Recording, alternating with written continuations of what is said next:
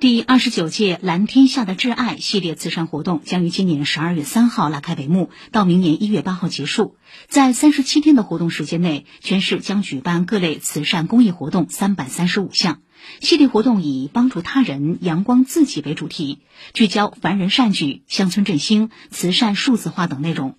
遍布上海大街小巷的咖啡，蕴藏着文化底蕴，也撬动着慈善热忱。譬如，市文明办将在活动期间开展“捧在手心里的温暖”咖啡杯套志愿文化创意活动，通过在空白咖啡杯套上进行创作，呈现志愿服务暖心故事及对志愿文化的理解。